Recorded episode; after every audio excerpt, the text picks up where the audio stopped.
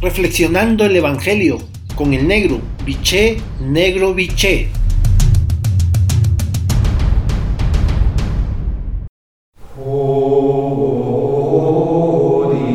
Buen día hermanos y hermanas. Hoy el Evangelio de Lucas en su capítulo 6, versículo del 6 al 11, la frase central es la siguiente.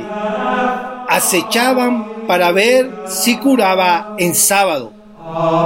Vemos a diario que la competencia aparece en los distintos órdenes de la vida. Entendamos esto en dos sentidos al menos.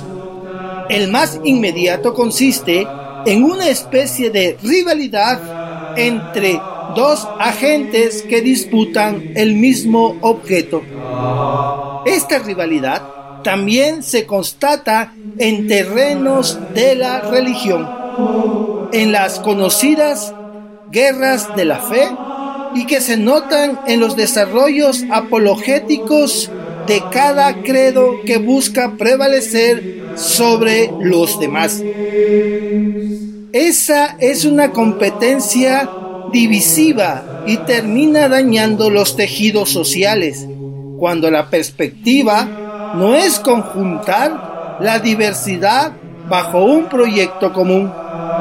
El segundo sentido ve a la aptitud o talento de un individuo para realizar una actividad o acción.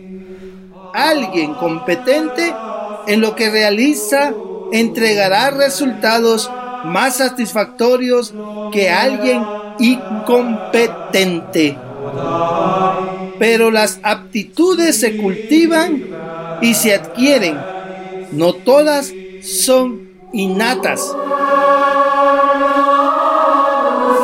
Colosense menciona un par de ellas. Sufrir por los creyentes y conocer a Cristo.